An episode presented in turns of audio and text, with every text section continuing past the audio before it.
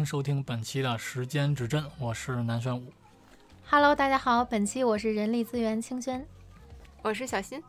继上一次我们开心的聊了一下十二星座都是对于核酸来说是什么角色，那这一期我们就接着上上期的星座问题，我们聊一下你觉得天天秤是什么？就是既然你提这个话题，你觉得天秤在那里边是什么？天秤啊，天秤我感觉他比较平易近人，平易近人啊，天秤应该是属于那种沟通的，就比如说打架了，他就过；比如两个人吵架，然后嗯天秤就应该去哦那里边协调的。有对对对，他比较适合在居委会工作。完了，你得罪爱美的天秤了。你没听我刚才介绍吗？我说人力资源清轩，就是他是一个，哦就像小新说的，是一个沟通对外协调。对对对嗯，HR 很多他是很有天秤特质的。嗯，还有现在这个职场做那个叫什么 MBTI 是吧？MBTI，嗯，啊现在这个很火爆。嗯，我觉得改天可以单独聊一期，让大家更了解这个。是，如果如果是如果是结合 MBTI，其实我了我对 MBTI 的了解，嗯那天秤座适合外外交官、外交家这么一个类型的。你哎，那你既然做过，你觉得这个准吗？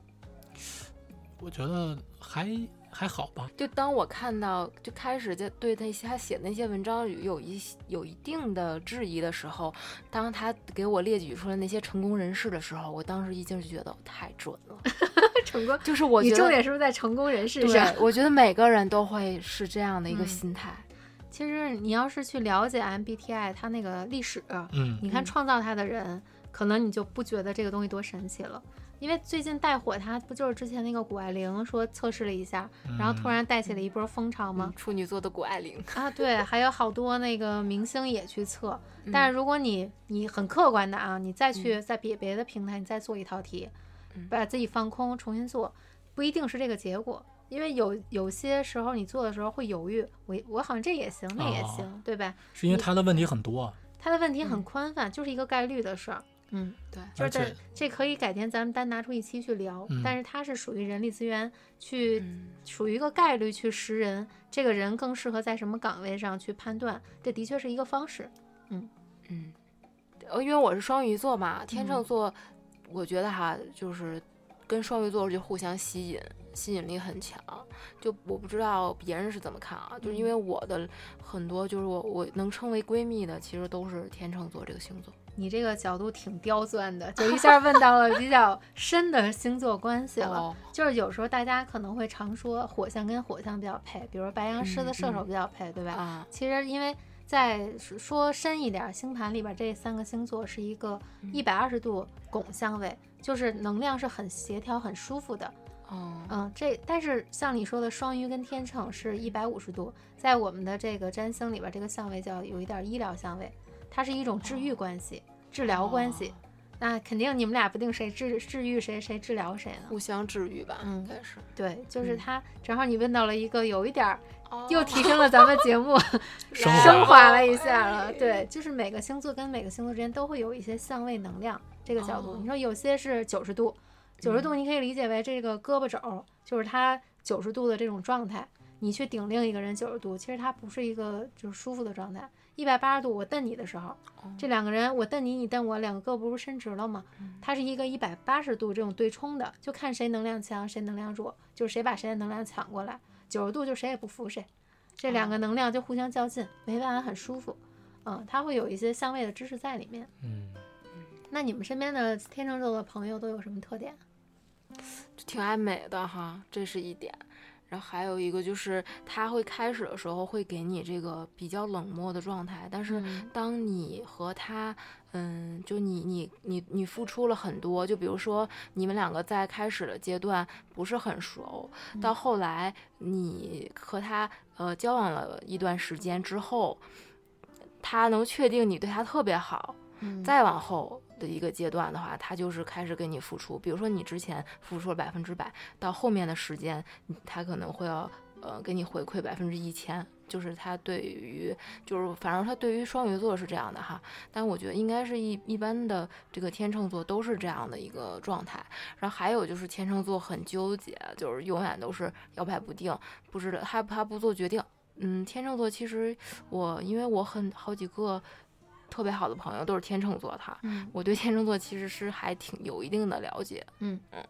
天秤它是一个呃金星守护的，就是嗯金牛也是金星守护，刚好嗯金星守护这两个。像你说的爱美，的确是。之前爱美的，之前咱们讲那个就医美的时候，金牛不也讲医美美食嘛？嗯，对那金星是关于感情和人际关系的，嗯在金牛那块儿就是有一些感情的占有欲，然后有一些那种资源的占有欲。嗯到天秤呢，它是一种人际关系的，就是里边儿这种需要和谐，需要这种呃有一些牵扯的。像你说的，比如说在友情这个方面，嗯天秤座它是有一种需要公正，嗯，嗯需要嗯和谐。我们两个在一起能量舒服不舒服？嗯既然能互相陪伴，那必须得舒服才行呗。还有你像你说的，他得观察，观察到一定地步才会说再付出。那他得看这个事儿，他判断公正不公正，不能都是一个人付出，一个人依赖。嗯，就可能他不是那种完全依赖，也需要说去保持一个动态平衡。如果嗯老是一个人付出，另一个人去享受的话，他就失衡了，这个关系早晚会被打破。所以这个也是天秤一个特质。像你说的犹豫不决，天秤就是有时候会去平衡很多，他没办法去去做一个决定，因为他觉得做什么决定都会后悔，嗯，哦，就是没办法去完全的想好这个可能出现的不好的结果。他希望金星守护嘛，希望都是好的，都是美好的这种状态，所以尽量达到一个你帮我做决定，啊，我来去来去就是跟着你的决定去看看之后会出现什么样的结果的这么一个事儿。对，嗯。其实我觉得天秤座的人，很多时候其实他特别依赖别人，嗯因为很多时候就像你刚才说的，他希望很很多决定都是别人来帮他完成的。那你这些天秤朋友都结婚了吗？呃，有的结婚，有的没有结婚。天秤其实也是一个婚姻的宫位啊，嗯嗯就是嗯如果说恋爱是狮子座的事儿，那婚姻就是天秤座的事儿，就是它是哦一个从狮子座的愉悦感到经过处理座处女座的这个责任呀，然后去处理生活中的找到自己该负责的这个分配啊、分工啊之后，才到天秤座两个人能不能就达成好这种带着喜悦的，然后调整好互相的这种责任，再去携手去作为一个合作伙伴、长期合作伙伴，或者嗯说伴侣。其实好的伴侣也是一个长期的互相的伙伴嘛，这种嗯关系就是它都是在天秤这个范畴里去存在的。所以能进入婚姻的天秤座，倒不如呃，嗯真的是已经权衡了很久，他也需要去嗯时间验证。选朋友也是。呃，然后选真正的合适的长久的关系也是，都会有这些考量在里面。哦嗯，但你说很多时候天秤座其实是特别容易遇到烂桃花的，嗯，是有这个情况吗？呃，那就是颜值的事儿了，哦可能三三观跟着五官走了，就是没没，可能就是光像金星守护嘛，觉得你好看，嗯，嗯他们都是颜值派，对外啊貌协会，对，就是外貌协会。就是有些人他不见得选择他适合的，他可能就选嗯择我、这个真帅，那真美。嗯，但是交往一段时间，不是被扎了，就是扎了别人了。哦，嗯，他们好像往往会追星吧？追就美啊，当明星的哪个不好看？哎，你你你说起明星这嗯块儿，我就是因为我是双鱼座嘛，刚才咱们不是也聊了，就说嗯呃天秤会给双鱼一种很舒适的感觉嘛，就是嗯我个人喜欢的这些明星。就很多都是天秤座的，我开始的时候没有往这方面想，后来那天我一查才知道，肖战是不是天秤啊？嗯，肖战，我好像记得肖战是天然后刘座昊然是 天秤啊，刘昊然是天秤啊。对，然后还有就是我很喜欢的一个韩国明星叫金韩彬，就 B I，他就是有机会有机会，刘昊然来这儿的时候，叫你出来见他。哎好呀 好呀我之，前还给刘昊然写过一本那个他的星象的日记呢，我给他了。哦，但是我我当时我还不知道他看不看，我还补了一卦，啊我说他会不会看，看完了什么感受。啊，然后当时那个卦象的意思就是说，刘昊然觉得挺我挺有意思的，没了。哎 就是就没办法去啊反馈我 我。我我知道刘刘昊然其实前两天他不是参加那个黄磊的那个向往的生活。对啊那个节目，哎，从里面他虽然只做了一期，我就觉得他挺逗的，他整个人就是给人家很舒适的感觉，对他就很和谐、很舒服的状态嘛。嗯，我记得当时我给他写那日记的时候，刘昊然那会儿他不是都说他唱歌难听嘛，然后我给他写的时候，我说其实你可以去尝试一下 歌剧啊，唱歌就是多多一些表现展现的方式？不一定发展，但是你得展示一下，哦就有更意想不到的结果。啊，然后后来，当时那个之后。好像他有一次唱歌唱那个就是什么，就特有名那首歌，大兴安岭的那个，大兴安岭，不是，就是那个烧了的酒吧，那叫什么着呀？就就是那个调是噔噔噔噔噔噔噔噔噔噔噔噔噔，就是这个调儿。哎呀，那个歌名我记不住了。就当时他刘昊然唱的主题曲，哦，嗯，然后当时惊艳了他一帮粉丝，就觉得哇塞可以，唱的很有格调，很有品味。然后自那以后，我记得他参加那个跟谁呀、好像也是参加一个那个都是男的的那一个综艺，没事就唱歌。反正自那以后没事就秀一 把。我说哎，挺有意思的呀。我们感觉说起刘昊然就打开你的话匣子 就刚好嘛，正好正好他特别红的时候，啊。然后嗯然后见着他了，然后没想到给他写的应该是应该是读了，嗯，我觉得应该是读了。嗯，你刚才说还有谁？有很多，你比如说白敬亭，他也是，哎，他其实和这个我发现天秤座的很多明星都是有一种，呃，邻家邻家弟弟的那种感觉，然后就是女生也是，邻家小妹，白敬亭是不是特别喜欢鞋呀？对对，好像是，嗯，嗯，就是是不是一切时尚的东西他们都会喜欢？对对对对，就就是外貌这块儿，天秤出了很多时尚设计师，嗯，就是时尚嗯感很强的人。我觉得你要是追星，有可能一些时尚感特别强的，就有可能会是天秤座的，就他们会走在时嗯尚前端，或者说那个做一个时尚顾问，还有说做一些公关顾问，嗯哦对做一些娱乐的公关顾问你看那个宋妍霏，她就是天秤座，啊。有的天秤腰会特嗯别细，因为天秤代表身上的部位是腰。有可能他们屁股也大，胸也大，就哪哪儿都大，但是腰很细，或者哎说刻意把自己的腰弄得特别细。准了准了，卡戴珊，哦，卡戴珊是天秤啊。对对，我就我感觉那腰是勒出来还是做出来的呀？那咱咱就不得而就他们会特意突出自己的腰线，就很多天秤哦就是他的直角肩也很好看，嗯尤其上升天秤的，他们那个会特意注重这个直角肩，然后那种锁骨，嗯，哦还有腰哦嗯，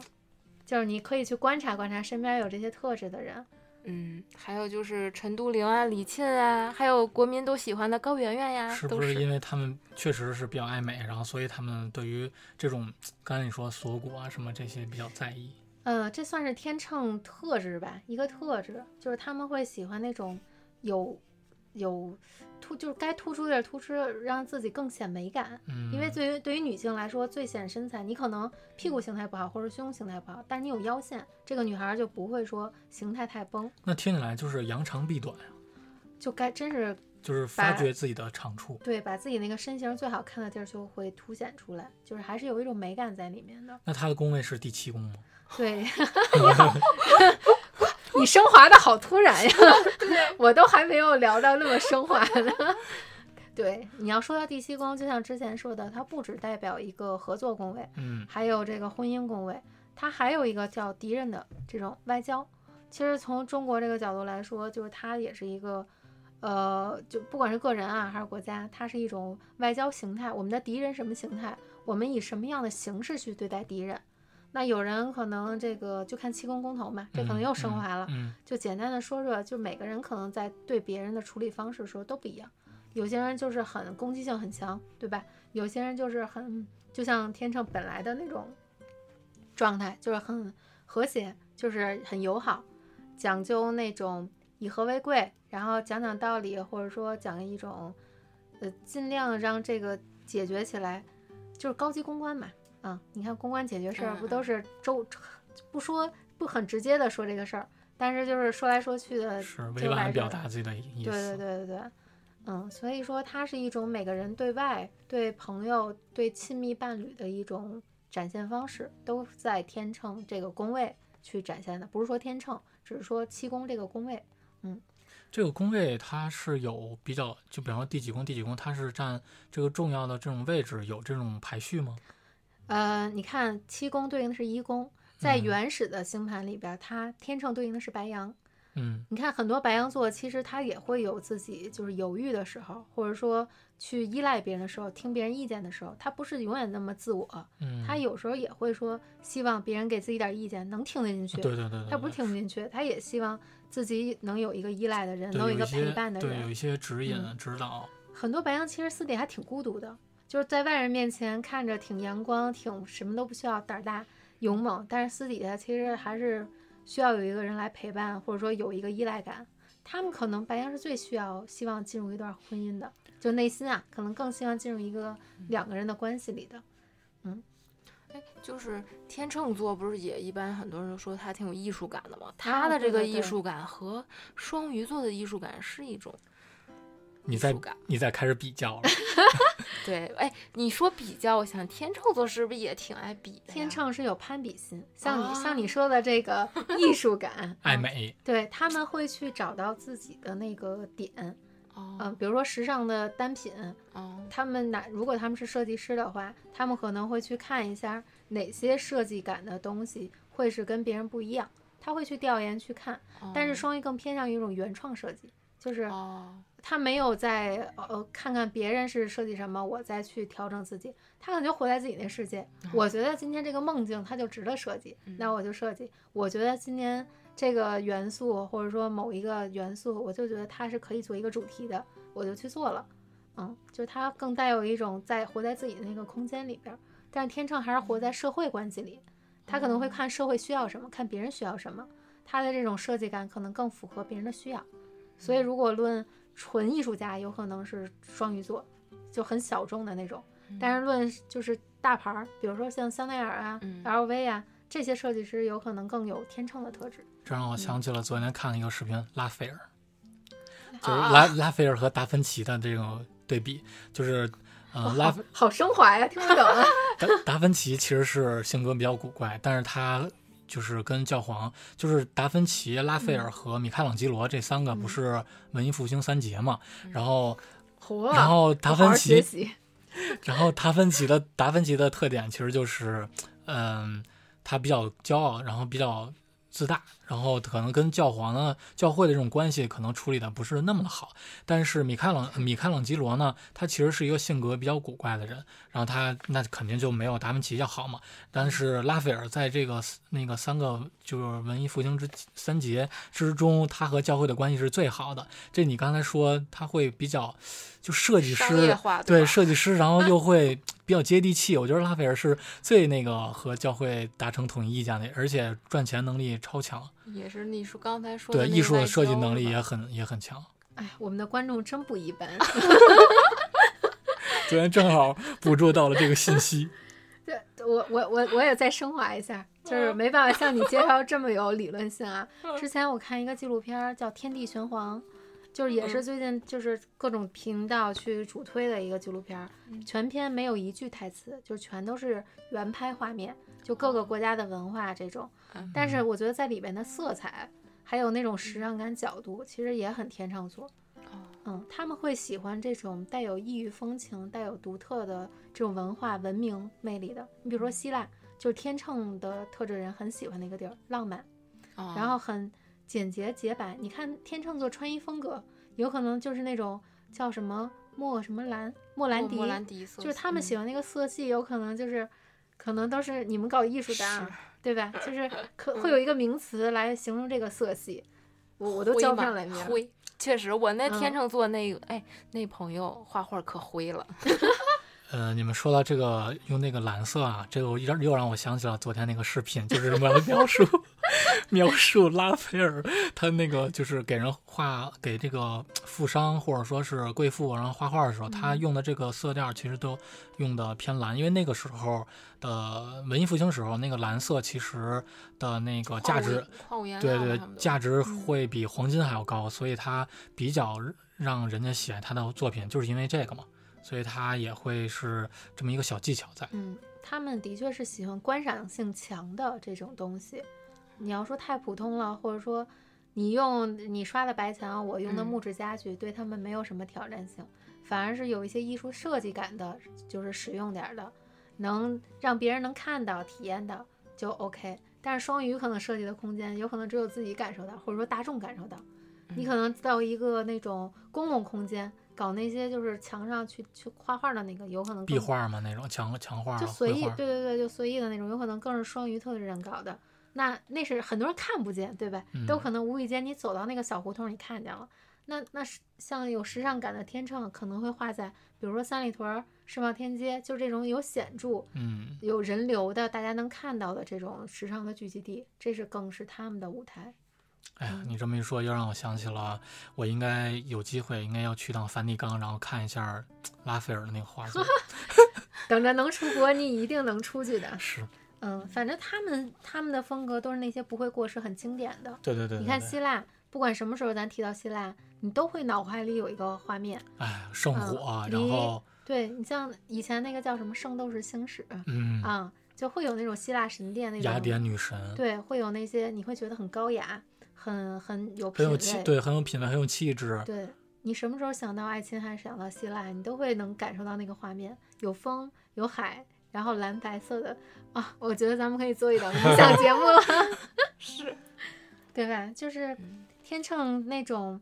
装潢啊、服装啊、音乐那种品味都是不会过时的。嗯，所以像你们搞艺术的，还有是你嗯。说你你的朋友也是天秤的朋友比较多，那没准你们刚好互补，就刚好你的那些 get 不到的角度，他能提供给你这种设计感、灵感，就互相的。嗯，嗯，还有什么明星是天秤？我还真没太关注过天秤，因为天秤其实行动力并不强，他们有时候那个要犹豫再三。哦，在嗯，张艺兴，当时看那个《这就是街舞》的时候，我记得嗯张艺兴他在选人的时候，嗯这是给我印象最深的时候，就他每次都是他想选的都被人抢跑了。哦，然后他去表达的时候，就永远都是表达表达了很多，但是最后那个人很感动，但是最后没有选他。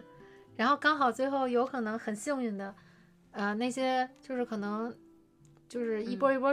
就是走完了以后选他的也不错，也是大神，但是嗯他就没办法像那个比如说王一博狮子座啊，啊，现在没办法像那个就是其他那几个人就更直观一点儿。王嘉尔是什么星座？不是摩羯就是白羊吧？我记得好像是白羊。好像是白就他们更去主动型一些，更去主动争取的这种天秤就很去没办法去平衡，到底他也好，他也有优点，他也有优点，我到底选谁能让我这个组更完美、更好一点儿？就是是那个纠结就来了。对他更嗯关注的是那个组合的搭配，哪个去更好。但是嗯有时候你看他最后选完都说完了，我这个组合的梦也破了，那个组合梦也破了，就跟他的计划就完全不一样了。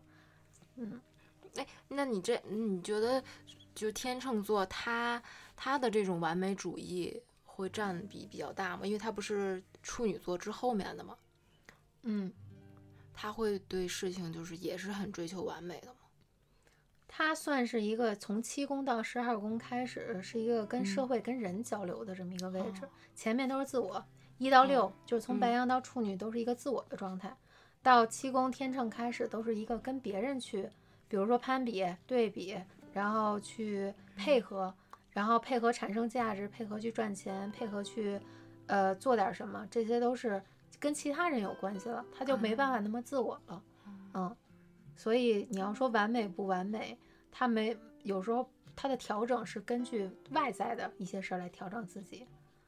嗯，还有那个就是你们艺术生是不是原来那些什么雕塑，其实也是天秤特质的，所以他们在身线条上也很多做那种。呃，就是健身的，天秤健身的会特意注重这种线条感。我觉得大多这个这个星座特质以及这个七宫宫位啊，对于现在的人来说，最关注的其实是伴侣特质，因为现在人很多都说不知道自己找什么样特质的人，对吧？他可能谈了很多段恋爱，然后他最后他可能错过了某一些人，那些人刚好符合他七宫这个伴侣特质，但他自己已经错过了。您反正大家要是去关注，呃，比如说自己的感情状况，未来伴侣他一个你是在哪儿认识的，你是以什么特质出现的，其实是可以参考这个天秤守护的七宫这个位置的。嗯，这就升华到星盘了。反正大家可以去看看，就是也有一个我那个叫什么抖音号也会星象说事儿，也会去说了很多就是相关的伴侣爱情的事儿，这些都是天秤特质的。嗯其实天秤给我的感受就是说，他是非常重感情的一个星座，他并不是一个嗯很花的星座。天秤颜值派吧，但是天秤其实渣男也不少，渣女也不少，他们会去嗯嗯权衡。就是谁去跟谁的组合更好一点，你可以这么理解。啊，你这么一说，天秤其实它是一个代表的秤砣嘛，嗯，它一定就会有那种比较权衡的这么一个特质。对对对，但是他往往也会优柔寡断吧？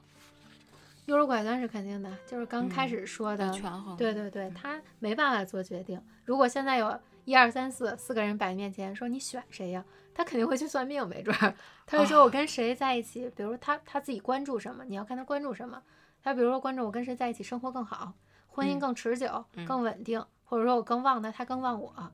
就是谁跟我的这种，他会有一个点，会去让他来去判断的标准，不会说。过这会儿就不一定看颜值了，颜值已经是帮他筛出来四个人了，啊，然后再去用一些其他的指标去看看哪个就是更长久的合作伙伴、更长久的婚姻伴侣，嗯，哪怕是敌人，他也可能会去看一看谁对我的威胁性最大。嗯我多问一句，天秤座会出美女和帅哥最多吗？那必须的，你去看看明星，刚才他说的天秤座的这些明明星，而且就算他本身不是那么美，他也会去后天让就打造自。己是吧？对，后天会去，不管是护肤，你看那个护肤品啊，还有这些时尚、时装、服装，有些人他不一定，他可能长得没有特色，不是传统意义上的帅哥美女，但他很会穿，就是他那品味很高，你也会觉得他气质很好，他是一个很有气质的星座，就是没，咱们也不能说用这些长相。来去评判一个就是一个人他到底好看不好看，我觉得美是多样性的，天秤也是一个多样性的一个定义，就是他会找到自己身上就更时尚那个点，或者说让自己怎么着更舒服展现在外人面前。嗯，而且像你刚才说的那个天秤有没有出渣男渣女，其实天秤有时候最常见到的一个状况就是不接受、不拒绝、不负责，就是其实是因为他怕麻烦。他嗯拒绝也好，不拒不拒绝也好，都是会产生额外的麻烦。那就是尽量让时间来淡化，就不嗯做决定。他觉得不做决定就是最好的决定，嗯让别人来做，所以就把别人逼的，就是有可能烦了呀，或者说觉得他渣了，就是会有这种情况出现。嗯或者是他还在比较在权衡这种，就是嗯可能是找了几个，然后稍微比较一下，看看哪一个个会更适合自己。嗯，而且天秤就是在身体的部位上来说，已经偏中下了。就是肾的部位了，下半身决定上半身。哦所以健康的问题还是要注意一下。嗯、天秤座还是比较爱出这种肾的毛病，或者说是肾这种下方的这种毛病。哎呦，做功课了。哎，那肾那他的肾和处女座的这个肾，呃，处女座是肠胃，然后哦就是它下面就是连着的嘛。输尿管、膀胱，嗯，就你看现在很多人都容易，尤其女性月经、生理期腰酸。嗯，其实它它就是女性后面是不是天蝎嘛？嗯嗯嗯很多妇科疾病其实又有天秤、天蝎特质都有，它都在哦这妇科疾病。还有男的什么前列腺炎，哦，嗯，都是在天秤跟天蝎连着呢，这两个特质都有。因为从健康来说，你腰肾下面不就是子宫啊，还有嗯。底下的这个生殖器嘛，嗯。所以在健康这个层面，最该关注的，有时候我们男生最多需要，比如说艾灸，多艾啊灸一下肾腧穴，啊，就是腰上后边儿什么腰眼儿啊，还有这个命门穴都在嗯。后面，就是该好好护理一下腰肾这个功能。嗯，嗯。男女都一样。女的在前面，女的是关元穴呀、还有一些那个会阴穴啊什么的都在前面。小本儿记上，小本儿记上。就是我看一些天秤座的人，经常会出现，就是来月经的时候，他会腰很疼。嗯嗯，第一是他们可能爱吃寒凉的东西，哦，嗯，因为你看所有的那个生理期也好，或者平嗯时就腰酸的人，嗯他们本身就是，它它对应的天秤对应的不是白羊吗？嗯嗯，就是上可能上焦比较燥，下焦比较寒，就上面火很大，容易头晕呀、上头啊、胸闷呀、这些，然后下面偏寒。第一个，比如说老坐着的，你看办公的长办公族的人老坐着的，嗯。这个什么坐骨神经，然后腰酸，嗯。这些其实全是连着的，没有说星座单拿出来去说一些健康部位，嗯。它这个身体健康不都是连着的吗？是。常坐办公族的，还有爱操心的，因为他前面是处女座，爱操嗯心的，就是它会导致这些寒湿都积留在就是咱们这个偏向子宫啊、膀胱啊，偏向于这个位置。嗯，所以女性第一多运动，多晒后背，这些都是生阳的，然后除寒除湿的。然后现在这个夏天，其实可以多去喝一些姜枣茶，也去去除一下湿，就对男的女的都好。女的嗯可能有腰酸，是这种寒湿体质造成的嗯，这个有时候是贫血。有些人那个生理期就是特别难受，头疼。嗯，他你你看肾上面不对应的白羊的头吗？哦对头头疼，它有些是贫血，嗯，这些都嗯是可能喝点那个补血的补充剂就可以。有的男的腰酸那就影响是吧？男的不能说不行，我下指标了都。下指标了。对，就是反正都会都对现在人都挺重要的。现在人最重要就是身体健康。嗨，疾病疾病这东西，现在各种新闻就大家也能看到，人心惶惶的，你也不知道下个病毒是什么，嗯，但是身体的就是疾病，它是有一个过程的，从天秤到开始，真的说积累到天蝎，到天蝎就已经是一些比较疑难杂症了，嗯，就是需要动手术的疾病了。可能是需要一些化疗啊，或者说是需要一些医疗手段的手术了、疾病了这种的。但最好还是在前期，如果有一些异常的情况下，还是要是紧急的去看一下。就是在处女那会儿嘛，大家有一个良好的就是生活方式。到天秤的时候，就是像有时候我们会去跟别人攀比啊，老在对比嘛，别人嗯挣多少钱，我们挣多少钱，别人是呃过了什么样奢侈生活，我应该过什么，就是老在有一种攀比心的时候，其实就会影响自己的这个健康了。你你所有的东西垃圾都在下面，对吧？你比如说咱们其实正常的。我记得原来有一句中医说的话特别好，我希望听这句话的时候没有人在吃饭，说 咱们正常排那个便便一条一条的，嗯说这是一个很复杂的工程，你能正常的嗯排出这种一条一条的